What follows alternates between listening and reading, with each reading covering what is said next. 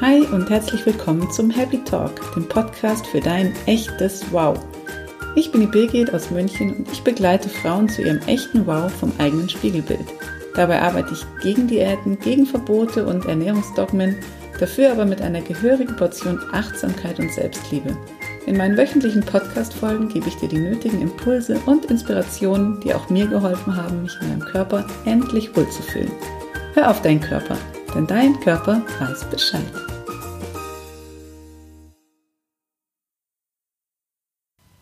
Hallo und willkommen zur heutigen Podcast-Folge. Es geht heute um drei Fragen, die drei wichtigsten Fragen, die du dir eigentlich bei jedem Essen stellen solltest. Wenn du mir schon länger folgst, dann weißt du bestimmt, dass ich früher alles andere als auf meinen Bauch gehört habe, wenn es ums Essen ging.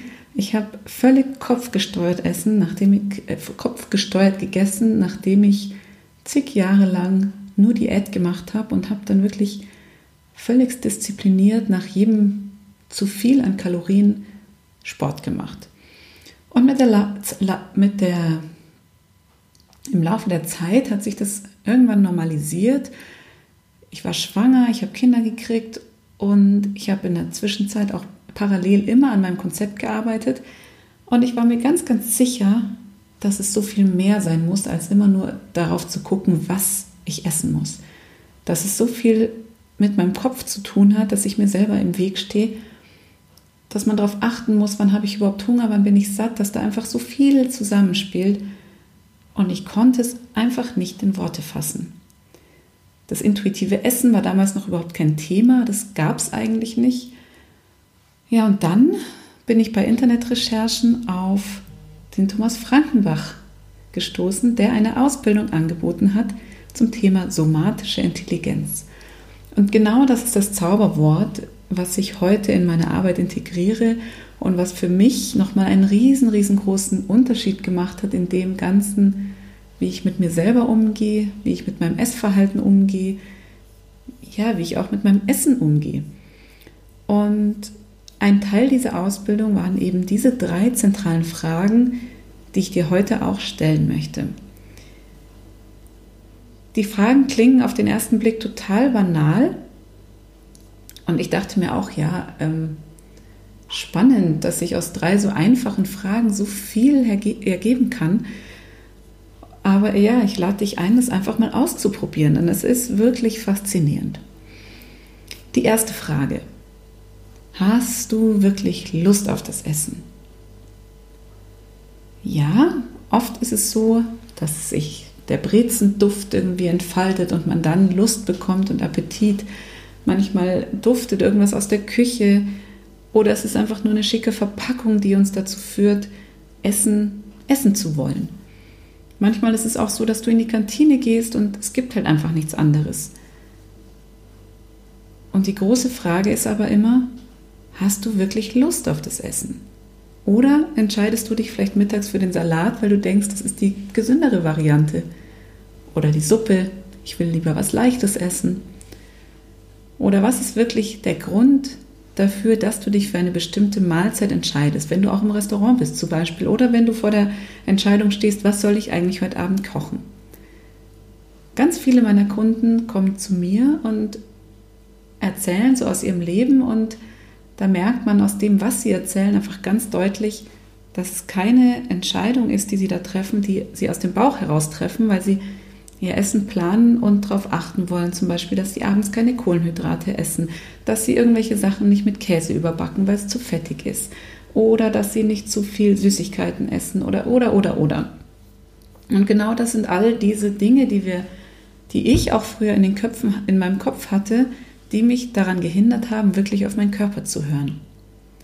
Eine Kundin zu mir hat mir beispielsweise auch mal erzählt, dass sie die Weihnachtsplätzchen im Büro nur gegessen hat, um die Kollegin, die sie mitgebracht hat, nicht zu enttäuschen. Ja, das ist wirklich unglaublich nett, aber und ich habe das Gefühl, dass gerade Frauen da irgendwie dazu tendieren, Dinge zu tun, die von ihnen erwartet werden oder auch Dinge tun, um andere, anderen nicht weh zu tun. Aber am Ende tust du dir selber ja damit weh. Und du hast tatsächlich bei jeder Entscheidung die Wahl. Du kannst entscheiden, ja, ich habe Lust auf das Plätzchen oder nein, ich habe keine Lust auf das Plätzchen.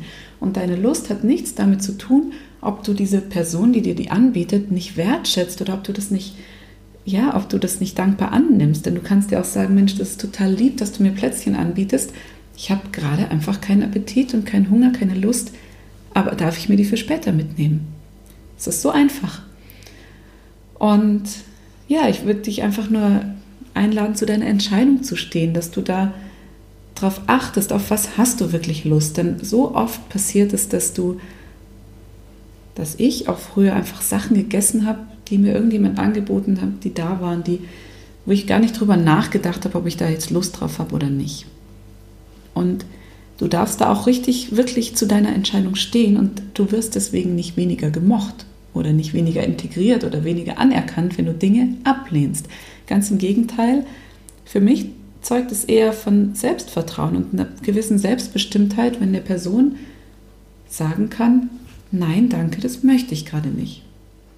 Vielleicht ist das aber auch ein Muster, was du in deiner Kindheit mitgenommen hast, was hängen geblieben ist, dass du Dinge einfach probieren musstest, egal ob du wirklich Lust oder nicht Lust drauf hast.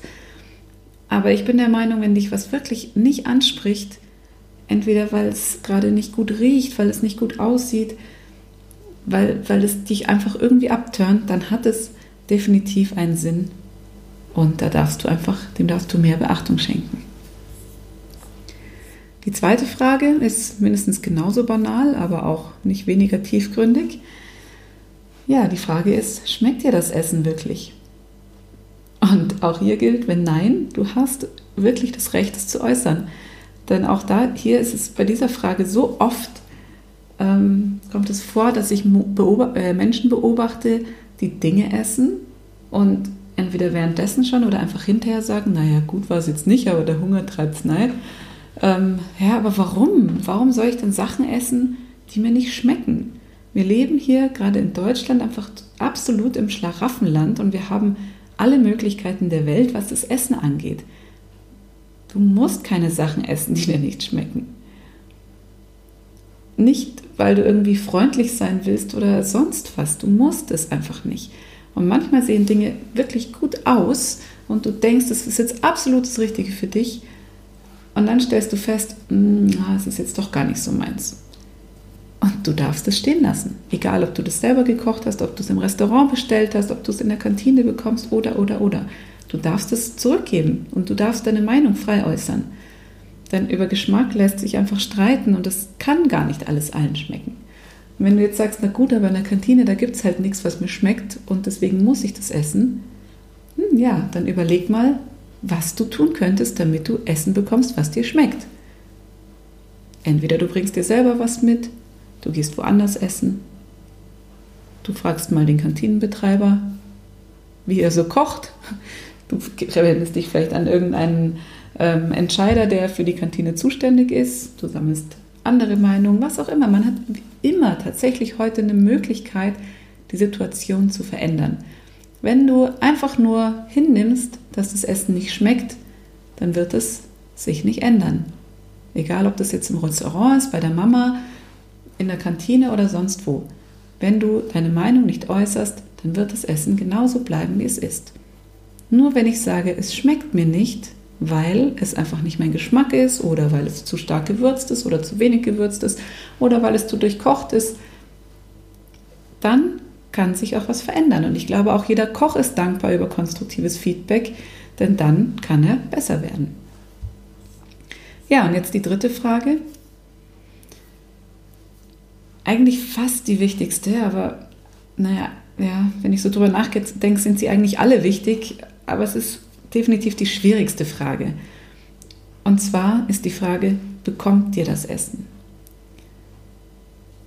Das ist was, was wirklich die meisten vernachlässigen, sich im Nachgang, nach dem Essen wirklich nochmal zu fragen, wie geht es mir jetzt eigentlich?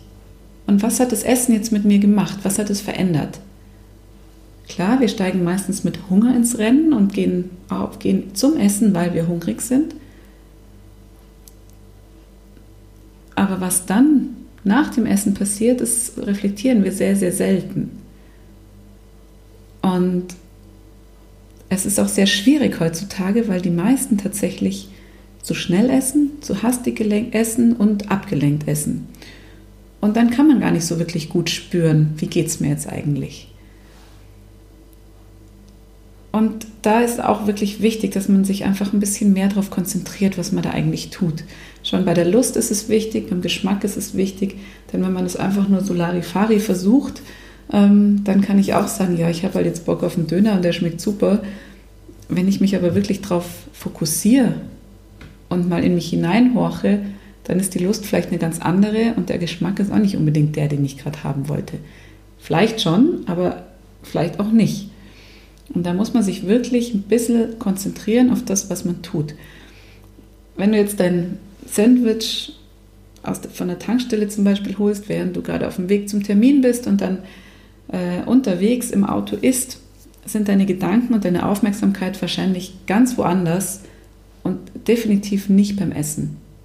Und so fällt es dann einfach unglaublich schwer zu beurteilen, ob die Lust da ist, ob das Essen wirklich schmeckt und natürlich noch schwieriger wird es dann zu beurteilen, ob mir das Sandwich jetzt gut bekommt.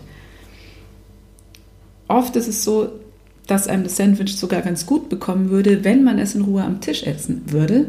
Und dann schiebt man das sofort aufs Essen, dass es irgendwie nicht das Richtige war. Deshalb ist es hier ganz wichtig, dass du ein bisschen differenzierst.